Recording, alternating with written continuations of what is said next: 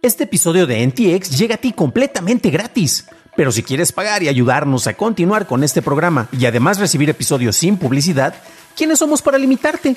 Descubre cómo hacerlo siguiendo la liga en la descripción del episodio. Ryan Reynolds here from Mint Mobile. With the price of just about everything going up during inflation, we thought we'd bring our prices down. So to help us, we brought in a reverse auctioneer, which is apparently a thing. Mint Mobile unlimited premium wireless. Ready to get 30, 30, bit to get 30, bit to get 20, 20, 20, bit to get 20, 20, bit to get 15, 15, 15, 15 just 15 bucks a month. So, Give it a try at mintmobile.com slash switch. $45 up front for three months plus taxes and fees. Promo rate for new customers for limited time. Unlimited more than 40 gigabytes per month. Slows. Full terms at mintmobile.com.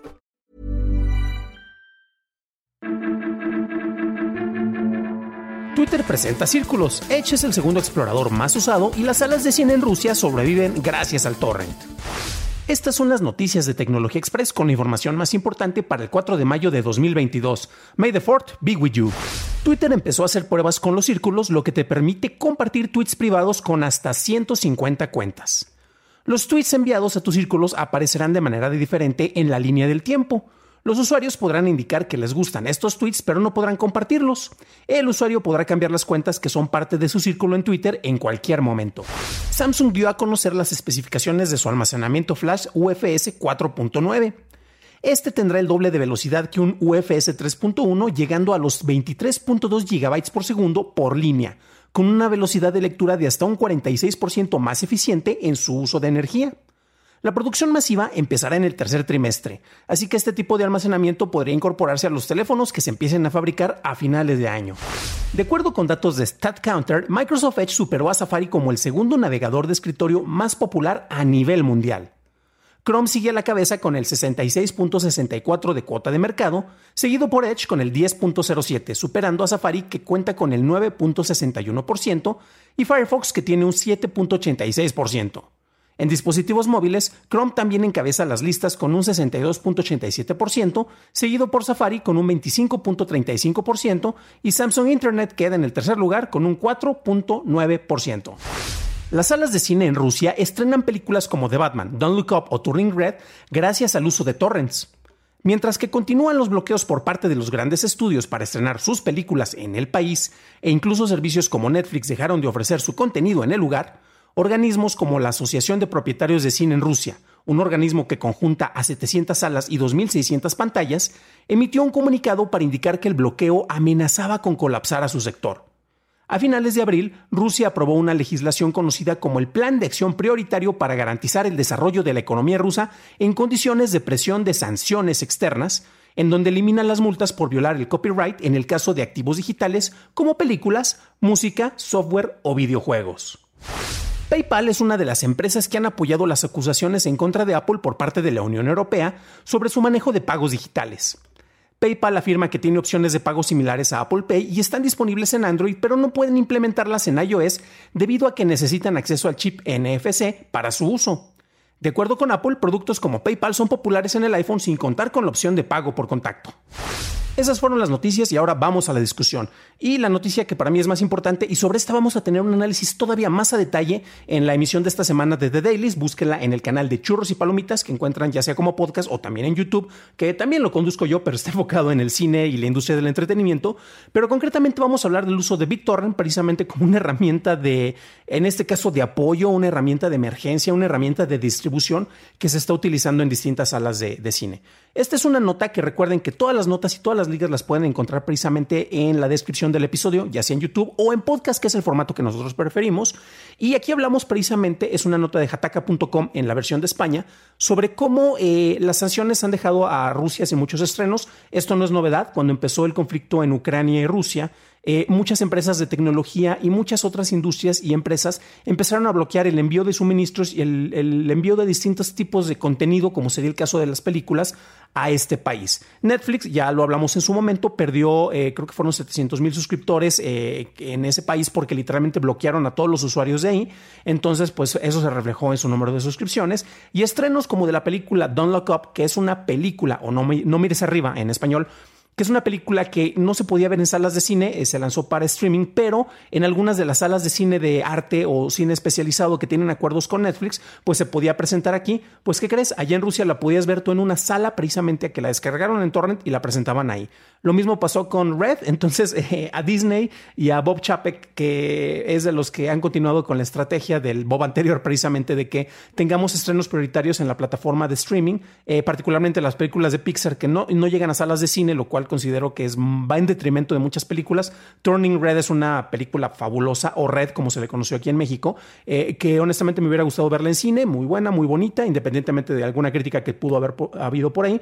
Pero es curioso porque en, en Rusia sí llegó a las salas de cine gracias a la piratería. Y eso pasa precisamente también con la película de Batman, la cual eh, al momento de que se estrena, porque ya había rips, como siempre ocurre, los cam rips, que es como muchos les conocemos de esta manera, en los cuales es la persona que está grabando con su camarita en una sala de cine y pues bueno, se distribuyen, usualmente son de muy mala calidad, pero cuando llega a un servicio de streaming, pues la calidad es de lo mejor, porque usualmente son rips que puedes encontrarlos en 4K y de ahí se agarraron varias exhibidoras precisamente para presentarlo. Pero bueno, esto es ilegal. la violación a la, ley de derecho de autor es algo ilegal.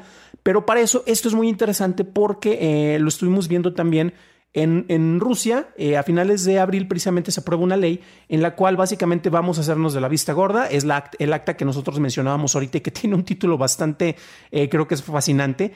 El Plan de Acción Prioritaria para garantizar el desarrollo de la economía rusa en condiciones de presión de sanciones externas. Ay Dios, hasta se me fue el aire de decir un, título tan largo. Pero ¿qué ocurre con esto? Pues básicamente es que mientras nosotros tengamos bloqueo por parte de las instancias eh, de otros países para que tengamos acceso a distintos recursos. Y aquí es lo que se mencionaba, o sea, películas, música, software o videojuegos, bienes virtuales. Recordemos que ya no es que no te llegue el CD con la música o el videojuego en algún formato, sino que usualmente ya prácticamente todo lo encuentras en un formato digital. Pues, ¿qué es lo que ocurre con esto? Eh, si tú estás descargando una versión pirata de esto para tu consumo o en el caso de las salas de cine para exhibirlo, pues, ¿qué crees? Nos vamos a hacer de la vista gorda y vas a poder mostrarlo. Esto tristemente, aunque podría ser algo que los, eh, los, amantes de la piratería y aquellos que defienden los derechos de los más pobres, porque ¿cómo que voy a pagar mucho dinero por un servicio de streaming? Maldito Netflix, por eso te estás yendo al carajo, está todo muy caro, yo soy pobre. La mayoría de los que se quejan tienen el dinero para pagar esos y más servicios, pero les encanta quejarse porque, eh, pues porque les encanta quejarse y usualmente lo hacen, o lo hacemos en Twitter, me incluyo, ¿no? Pero aquí hay un aspecto muy interesante. Eh, son violaciones a la ley en Rusia, basándonos en el contexto que tiene. Esto es un flashback a lo que ocurrió en los 80, a los fines de la, Unión Soviética, cuando ocurre la disolución. Y muchas películas eh, llegaban allá, pero no llegaban a través de las salas de cine, sino que llegaban en VHS. Y ahora llegan gracias al BitTorrent, gracias llegan a, precisamente estos formatos de piratería, en un contexto en el cual pues es un efecto secundario de lo que ocurre con estos avances gracias a la oferta de productos digitales en estos medios. Eh, no necesitas tener una suscripción a HBO Max para ver esto en Rusia. Eh, para, que veas la película, la vas a poder ver en salas de cine. Y ojo, porque también hay algo muy interesante en una nota concretamente por parte del New York Times. Nuevamente, las ligas las encuentran en la descripción del episodio. Y es algo muy triste, no es solo únicamente eh, la presencia o de un retroceso hacia lo que ocurría en, en los ochentas con el manejo de la distribución de contenidos, sino que también lo que está pasando es que en el manejo de la industria, de entrada tenemos un conflicto que no sabemos cuándo va a terminar. Es un conflicto que probablemente vaya a terminar en un empate técnico en el cual, eh, no sé, estoy especulando. Eh, eh, esto, por favor, recuerden, es algo estrictamente personal. Em, voy a especular, pero resulta que parte de Ucrania es incorporado a Rusia y Ucrania se va a poder, poder incorporar a, a, la OTAN, por, por decir algo, ¿no? Entonces, Rusia tiene algo que va a ganar y Ucrania va a tener algo que va a ganar y ahí van a declarar tablas porque es un conflicto que honestamente no se le ve el final, es un conflicto que creo que es innecesario. Eh, en cuestiones políticas, eh, Putin eh, básicamente tiene a un montón de personas que le dicen sí a todo, entonces está muy desconectado de la situación y desde luego esto no es para defenderlo, pero el punto es que tenemos una desconexión entre la persona que tiene ahora sí que el control de si el, el conflicto continúa o retrocede y eso se ve reflejado de distintas maneras. Concretamente aquí estamos hablando de los bloqueos en el país. Rusia es un país que se ha tratado de, de, de posicionar como como una gran fuerza, con gran importancia, teniendo Juegos Olímpicos, teniendo mundiales, teniendo participación en, distintas actividades a nivel mundial, no necesariamente porque necesite este tipo de aprobación por, los, por parte de otros organismos o de, otros países, sino simple y sencillamente eh, porque pues quiere sentirse como que parte importante dentro de estos grupos, ¿no? Por eso recordemos que en organismos económicos eh, de líderes mundiales tenemos el grupo de los ocho más Rusia, este, o el grupo de los siete más Rusia, o el grupo de los que sean más Rusia, entonces siempre es incluirlos y es curioso porque que gracias a los bloqueos pues la población que tampoco tienen que ver en, el manejo de conflictos, sería interesante hacer un análisis sobre el flujo de manejo de información que ocurre allá, porque la información eh, es prácticamente coordinada por el Estado y lo que te dice el Estado es la verdad, pero desde luego que hay mucho descontento, descontento, hay muchas figuras que tienen acceso a otros tipos de información, a otro tipo de fuentes, y esto precisamente se refleja también con estos medios. Ahora bien, el conflicto se refleja de distintas maneras y una de ellas es, y lo ven en la nota en la descripción del New York Times, eh, donde tristemente se menciona de que, ok, tienes las versiones de piratería, yo quería ver, y mencionan en un testimonio, yo quería ver la de Everything Everywhere All the Time, eh, una película estadounidense independiente que dicen que es maravillosa y me muero de ganas de verla, pero resulta que ya no la encontrabas, tenías Batman allá y fue de que, pero Batman no se estrenó porque Warner no lo iba a lanzar acá, pues sí, la tenías en pirata y el número de personas que asistían a las salas de cine era mínimo. Es como de tiempos pandémicos, eh, ese sería el referente más cercano que tenemos en otros países, como en el caso de México, el caso de España, incluso el caso de Estados Unidos, eh, el caso de otros países con nuestros hermanos de Centroamérica y Sudamérica que eh, podrían compartirnos esas experiencias, déjenlo en los comentarios. Pero el punto es que había muy pocas personas asistiendo a las salas de cine, también por el manejo del conflicto. Entonces, sí, efectivamente, eh, parte del, eh, y uno entiende, las personas que tienen este negocio de la exhibición de cine buscan cómo promocionarlo, cómo tenerlo, y en este caso, cómo tener acceso a estos estrenos que creen que pueden acarrear más gente, pero es solo una de las partes que están dentro del conflicto. Ellos padecen lo de, lo de los bloqueos por parte de la información que se tiene, pero pues también la gente estando en un conflicto de guerra, tal vez con, con, con problemas económicos, desde luego que se reflejan en todo momento, pues resulta que ellos a final de cuentas pues tampoco se sienten con tantas ganas de ir a las salas de cine. Pero bueno, ¿ustedes qué piensan de esto? Usan piratería o no, guiño, guiño, este, pueden dejármelo en los comentarios también, que me interesaría saber su opinión.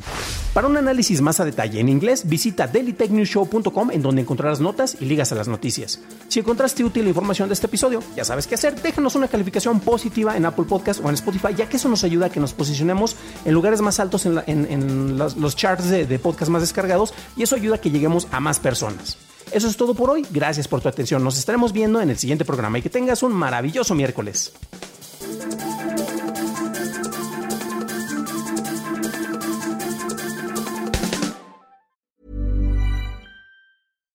Hi, I'm Daniel, founder of Pretty Litter. Cats and cat owners deserve better than any old-fashioned litter. That's why I teamed up with scientists and veterinarians to create Pretty Litter. Its innovative crystal formula has superior odor control and weighs up to 80% less than clay litter.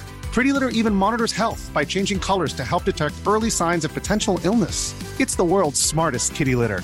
Go to prettylitter.com and use code ACAST for 20% off your first order and a free cat toy. Terms and conditions apply. See site for details.